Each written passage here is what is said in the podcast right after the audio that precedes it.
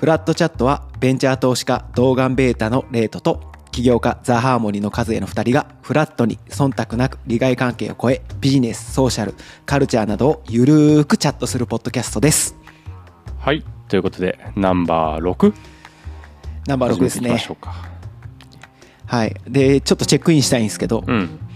あのーありがたいことにレビューをもらってですねこのポッドキャストもついに。早い。もはい。レビューをもらってあのーフラットチャットって言ってるのにちょっと硬すぎませんかっていう意見をもらったんで ちょっとしかもあのーもっと僕の方がうん。緩く話した方がいいんじゃないかっていうことなんでちょっと緩く話しちゃおうかなって思ってます。うそうっすね。まあでもフラットではあるでしょ。でちょっとネタバレすると、うん。僕らあのナンバーワン取る前に練習でナンバーゼロ取ってるんですよ、ナンバーゼロね。はいでナンバーゼロ取った時にもう僕がマジで個人名とか出しまくるから これちょっと公開できないよってなってちょっともうちょっと固くいきましょうってなって今のスタイルになりましたっていう、お蔵入りしたやつね。はい、お蔵入りしたやつ。個人名超出てるみたいな。うん。言っていいかとかって言いながらすぐ言うから。えそうそうそう。だからはい。まあちょっともうちょっとゆるくゆるくいくようにします。はい。はい。6回目ですね。6回目で今回のテーマは？今回のテーマはズバリ VC ってなんやねんですね。あー VC ね。VC VC って何ですか？って言われるのだいぶ減ったんですけど。いまだに VC はい。怪しいっていう人もいるんですよ。VC まあベンチャーキャピタルのことですね。ベンチャーキャピタルベンチャーキャピタルね。じゃあ僕から質問しますねお願いし同ます。じことなんですけどはい。ベンチャーキャピタルって何ですか？もうちょっと細かな質問してもらっていいですか？結構、えーっと。VC 生きる意味はみたいな感じか今の、はい、ちょっと主語がでかすぎたんでもうちょっと絞ります。はい。えー、とじゃあ僕がよくえー、といろんな人から聞かれることうん。をそのまま聞きますね。はい。はい。VC と銀行ってどう違うの？ああ品質問題ですね、はい、はい、VC と銀行の違い。要するに投資と融資の違いですよね。そうですねそうですね。これはえーっとね投資と融資の違い VC と銀行の違いっていうのはこれどっちも根本としては人から預かったお金を人に渡すっていう金融のビジネスとしては一緒なんですよ。はい。銀行ってその和也さんもお金預けてるじゃないですか。でハーモニーとしてもねお金を入れてるわけですよ。はい。口座にね。うんうん。それを預金って言って。一方でハーモニーとしての借り入れもしてるじゃないですか。はい多額に借り入れしております。まあ、そこは多額かどうか分かんないですけど。それをだからはい。融資っていうじゃないですか。はい。で基本この融資と預金って裏表なんですよ。人から預かってるお金を元手に人に貸すっていうビジネスをしてますよね。うんうんうん。で VC も一緒で僕らも僕ら自身がですね資金調達をしてファンドっていう箱を作るんですね。でその箱の中から企業に対して投資をしていくっていう意味では僕らも自分のお金で投資してる人って VC っていうくくりだとあんまりいなくてどちらかというと人からお金預かってそれをその人の代わりに投資に使っていくというような仕事をしてるんですよはい。だから構造は一緒なのに投資と融資っていう違いが出るのはうんうん。銀行の方はですね要は借りた借りてるお金なわけですよ。僕らが預金してるお金っていうのを銀行側から見ると、でこの預金っていつでも基本引き出せるじゃないですか。はいはい。ちょっと明日ヘッドフォン買うから30万円下ろしたいわみたいな話をした時に「いやちょっと待ってください。高橋さんに1000万貸してるんでちょっと無理っす」って言われたら困るわけですよ。さ30万のヘッドホンが受けるはい、でもそうなった時にうん、引き出せるようにしとかなきゃいけないんですね預金っていうのは。はい。っていうのが一つともう一つはどこに融資をしたからどうこうっていうのは預金の人には全く関係のないことなのでそれを理由にできないんですよね。だから銀行って基本預金と融資っていうのを分離させないといけないんですよ。うんうん。リスク管理上。だからリスクがそもそも取りづらいんですね。はいはいはいはい。なのでキーとなるのはいつでも引き出したいって言ったら引き出せるようにある程度しておかなきゃいけないしどこに貸したかどうかなんていうのは預けてる人からしたらどうでもいいことなのでそこで下手なリスクを取りづらいというので、まあ、確実性が大事だと。はい。いうのがいわゆる銀行がもちろん成長は望むんだけれどもそれ以上に安定的かどうかとか貸した部分は少なくとも返してくれるのかどうか。うん。そこで担保を取るとかっていう保全の行動も含めて確実性を重視するのが融資ですと。確実性を重視するのが融資。はい一方で VC は同じように人のお金を預かってるのになぜリスクが取れるのかでいうとこれは逆に言えば銀行の反対のことをやっているからでこのファンドっていう箱を作るときにですねお金出してくれる人に10年は引き出せませんよっていうのを言うんですね。はいはいはい。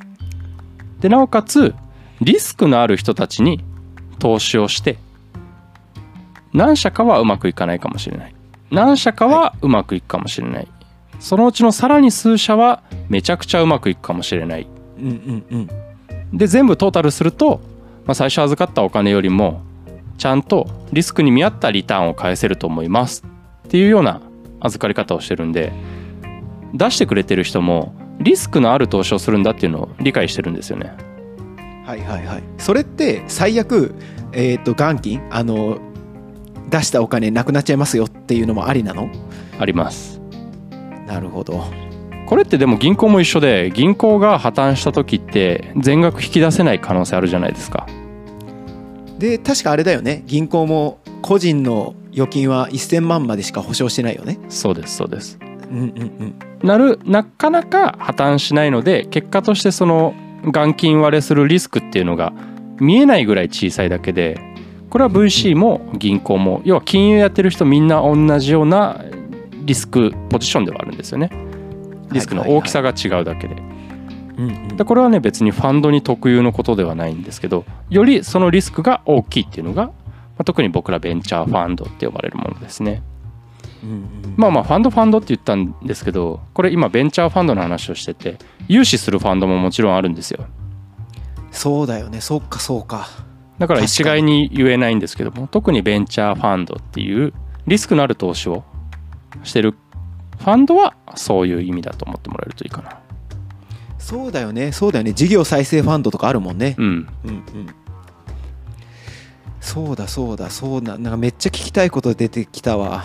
じゃあ PE ファンドとかとか CVC とか何みたいな聞きたいんだけど、うん。めちゃくちゃ聞きたくて何から聞いていいか分かんないしなんか冒頭でもっと緩くいきますっていうのにきこの回めっちゃ硬えみたいな。いや本当ねこの話するとねなんか自分の専門はね固く話しちゃう病があるね。なるほど。じゃあじゃあじゃあ一言で銀行とは？銀行とは？えーっとリスクが取りにくい金融機関。金融機関。はい。なんで確実性を重視しますと。そうです。で一方、えー、とベンチャーキャピタル。ベンチャーファンドははい。リスクがあるけれどもそれを許してもらえていてその中で戦ってるファンド、はい。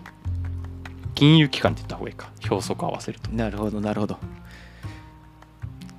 これ期末資源出ます？はそうですね。ちょっと。いはい。はい。ありがとうございます。すいません。ぶっこんじゃいました。はい。なるほどね。でじゃあなんとなく銀行とベンチャーキャピタルの違い、まあ、あの融資と出資の違い分かりましたっていう中でうん。こうその中でも今出たみたいにその中のファンドっていう言葉ファンドってじゃあつまり何なんですか？もうちょっと砕いて教えてほしいなと思って。あーファンドはうん。一番わかりやすいのはお財布ですね。お財布。みんなでお金を出し合ってお金を貯めてるお財布。はいじゃあ一方銀行はファンドを持ってないっていう理解で合ってるんですかね？うーん。難しいな。あそれで言うと銀行はみんなで出し合ってるお金じゃなくてみんなから、えー、と預金してもらってるお金っていう言い方で合ってんのかな？うーん。預かっそれで言うとだからファンドをちょっとイメージで語りすぎたんでどっちも同じっちゃ同じなんですよね、お金の集まりっていう意味では。なるほど。なるほど。それ銀行との違いで言うとうん。ファンドっていうのは期限が決まってる。はっていうのが一番近いしい表現かもしれない。うん。要は解散が前提なんですよ。なるほどね。はいはいはい。一時的な話だよね。お金の集まり、10年間引き出せないけどっていうとこだね。そうです。はい逆にそのね期間内はお財布を持ってる人に預けなきゃいけないのでうんうん。ここで銀行と違いが出てきて要はお金を出してくれる人とお金を使う人っていうのが別々なことが多いんですね。ファンドっていうのは。うんうんこれはその期限を切ることによってその期間はこの人たちに任せようっていう契約になってるからで。はい。逆に銀行っていう主体だけを見ると預かる側もそれを貸し出す側ももちろん担当者は違うけど一つの法人としては一緒じゃないですか。はい。で両方に対してまあリスクのコントロールをしてるっていう意味では。なるほどね。だからファンドまあつまりベンチャーファンドは短期的に急成長を求める理由になってくるっていうのは理解は合ってるんでしょうか？ああそうですね。期限が決まっていてなおかつ、その期限内にリスクのある投資なので他のうまくいかなかった分も全然穴埋めできるぐらい成長するところにはしてほしいっていう論理が働くんで。なるほどね。やっぱり投資したお金がねそのまんま返ってきました。で嬉しいかで言うとそこが融資とは全然違うところですね。うんうんうん。ちなみにさその融資だったら、えー、と今だったら大体1%とか5%とかのあの利息だと思うんだけどうん。でそれを、えーとまあ、金額にもよるけど5年とか10年とか15年20年で返していくみたいなとこが銀行の利益になるわけじゃん。うん。でじゃあ一方じゃあベンチャーキャピタルの場合はその短期的な急成長っていうところでどれぐらいの、あの利益リターンがを目標にしてるんでしょうか？ああいい質問ですね。逆にじゃあ高橋さんがその投資をファンドにしようっていう立場になった時にどれぐらいのリターン返しますって言ったら魅力を感じます？その応援とかっていう文脈を抜きにして。いやーマジね。それね時々考えるんだけどお俺そういう意味じゃ絶対キャピタリストとかそういうのできないと思う。なんかもう あの本当になんていうのかな人生かけてますっていう人にお金渡すんだったらうん。いいやと思っちゃう。あーリターンとかどうでも？うんうん。なるほどね。まあもちろん帰ってくるに越したことはいいけどここ越したことはないけどリターン出したいんだったら自分で事業やりますって思っちゃう。生粋の起業家だな。いやいやいやそうそうそう。なんか永遠のモットーがあって僕はあのずっとプレイヤーでいたいなと思ってて。なるほど。あの今の事業計画通りに事業計画以上にあの、実績出したとしてもはい。あの60歳とか70歳とかにななってもビジコン出てたいなと思って。いいいいね。ピッチしたいなと思って。で審査員の人たちに「いや成功してるじゃないですか。なんでもう一回やるんですか?」みたいな「いやもう全部使っちゃったんで」っつって。でこのビジネスモデルの良さ全く分かりませんっつって「いやそんなことない」みたいな。だだって俺高齢者の気持ちは高齢者にしか分かんないんだからそんな若い 審査員に分かるわけねえ。投資してくれって言いたいなと思ってる夢がありますっていう。はいその時もあれなんですか、介護の領域で起業してるってことですか？いやその時はあの高齢者領域介護じゃなくてなるほど。はい、自分の課題を自分で解決するっていう。アクティブシニア向けみたいな感じ、いやアクティブ支援向けのはい。やりたいですね何の話でしたっけ？いやいやえっ、と VC って何っていうところから 銀行と VC の違いであのつまり銀行とはつまり VC とはっていう話から脱線しましたってところですね。はい。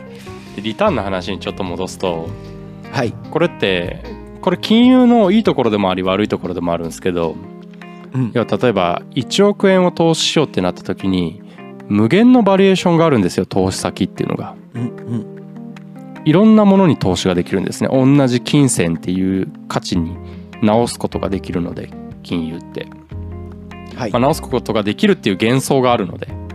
うんうん。その結果として例えばじゃあ有料企業に融資をしよう。1%とか。日本の国債を買っておくとじゃあ 0. 何パーセントとか。で不動産を買うとそれこそ融資よりももうちょっと高い金利が取れたりするわけですよ。うんうんうん。で不動産投資ってまだ VC よりもリスク低そうじゃないですか。うんうんうんうん。でそれをどんどん比較していくと大体このベンチャーキャピタルっていうのが世間一般から求められる他のリスクあるポートフォリオ資産はい。と比較してまあ15%から20%ぐらいあると嬉しいよねっていうのは言われてたりしますね。なるほど。やっぱそこが10倍ぐらいの差がありますって感じなのかな？やっぱ融資と投資では。そうですね。うんうん。単年度だけで見るとそんな感じですね。ただこれが10年積み重なるといわゆる複利なので、うん。うんうん15%を10年とかだと大体4倍になるんですよ。なるほど。15%出せると非常にいいファンド。要は10億円で作ったファンドが40億円のリターンを見ましたっていうことなので、はいはいはいはい。ちなみに複利っていうのをもうちょっと教えてほしいです。ああ複利。複利は複利。ね例えば分かりやすく言うとじゃあ1 10%にしましょはい、う100万円の10%を1年借りたらうん。110万円で返さなきゃいけないじゃないですか。はい。これが単利ですねこれを毎年繰り返すと100万円借りてる人は10%の利子を返してこうってなると毎年10万円払えばいいっていうのが単利。はい。一方で複利っていうのはこれが1年目で100万円が110万円になりました。はい。2年目は10%増えた110万円が基準になってそれの10%なんで11万円。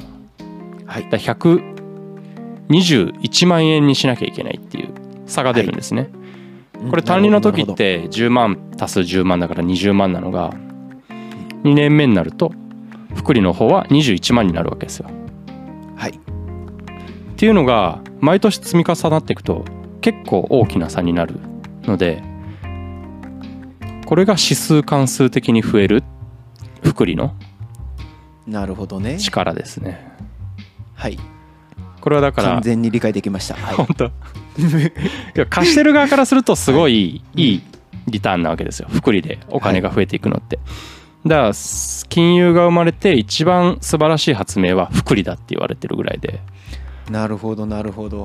ただ運用する側からするとこの福利で大きくしていかなければいけないっていうのは相当でかい。相当でかいコミットメントっていうことになるってことねハードルが高いってことですね、でこれは同じく起業家も求められてることなので。まあそうだよね結果的に。結果的には。そうだよね、うん。でなおかつ VC が求められてるリターン以上のリターンを結局は求められてるので。はいはい、まあ、全体じゃないもんね。起業家の場合一企業になるから。そうですそうです。うんうん。例えばだって高橋さん。投資家とか回ってる時に、IPO の時に時価総額はい。いくらぐらいになっててほしいですみたいなのって言われたことないですか、えーっとむしろ言われなかったことないですぐらいの感じですね、うん。はい。どんな金額言われるんですか？いやこっちから大体あのー似た領域のうん企業をこう出しててで僕らって今こんな領域攻めててこうだからこれぐらいの時価総額になるんですけどどうですか？みたいな感じですね。なるほど例えばじゃあそれを1000万ですって言ってたとして今ね、はい。ユニコーンっていうのがあの未上場の間に1000万円超えるとユニコーンっていうじゃないですか。はいはい。世間で1000億ですね。1000億円。はい。1000億円。はい。これってだから上場する時はもっと大きい金額になってるんですけど、うんうん仮にじゃあまあ上場が1000億円だったとしますと。はい。でも大体のスタートアップって最初の頃ってそれこそ10億円の時価総額ついたら結構いい方じゃないですか。はいはい。シード機うん何倍っすか？100倍っすよ。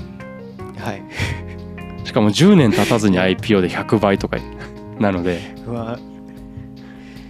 そうだね。起業家の受けるプレッシャーって金利に直すと想像を絶するなってい毎回思います。そうだね。なるほどなるほど。でもい今一番最後の説明がめっちゃ分かりやすかった気がする。10, 10年で100倍に企業価値をあの時価総額しないといけないっていうのはうわなんか大変そうみたいな めっちゃ他人事だけど大丈夫ですか？いやいやいやいや大丈夫です大丈夫です。はい。ミスターコミットメントなんではい。いやでもこれってねなかなか分かりにくいですよね。うんうん。でも1000億とか言われても正直イメージが湧かないじゃないですか。実際のお金っていう意味だと。うんうんうん。もちろんね1000億円以上の時価総額の会社っていうのでベンチマークはできるんでああれぐらいの会社になればいいのかっていうのはイメージ湧くと思うんですけど。うん実際の金額としてやっぱり1000億ってお金がどんな規模感なのかってパッと思い浮かばないし100倍ってなんだみたいなのもイメージ湧きにくいからこれをね実際の活動につなげるのって相当難しいよなっていうのは日々感じますね。いやー確かにね確かにまあなんか VC って要するにそんなプレッシャーの高いお金を預かりながらそれを実現するためによりハイリスクなベンチャーっていうのに投資をさせてもらって、まあ、一緒になってそれを何倍にしていくっていうのを目指すそんなのがまあ VC の形だし醍醐味かなと思ってますね。いやーうまくまとめてくれてありがとうございますっていうとこなんですが、はいあのーちょっともうちょっと聞きたいことがあるので、あのー例えば VC とかでも今話があったんだけどなんか今だって言うと銀行も VC やってたりあのコーポレートベンチャーキャピタル CVC とか、うん。あとなんか調達の種類とかもあるからちょっと7回目はその話を聞きたいなと思うのでちょっとまた僕から質問したいなと思います。はい、じゃあいつもの締めのスクリプトを読んで終わりますね。はいはい、フラットチャットを聞いてくれてありがとうございます。えっ、と、感想とか質問はですね、概要欄の Google フォームか、あの、ハッシュタグでフラットチャットでツイートしてくれると、あの、本当に僕ら、ものすごく喜ぶし、モチベーションになるので、ぜひお願いします。フラットチャットは、ひらがなでフラット、カタカナでチャットです。ではまた次回、バイバーイ。ありがとうございました。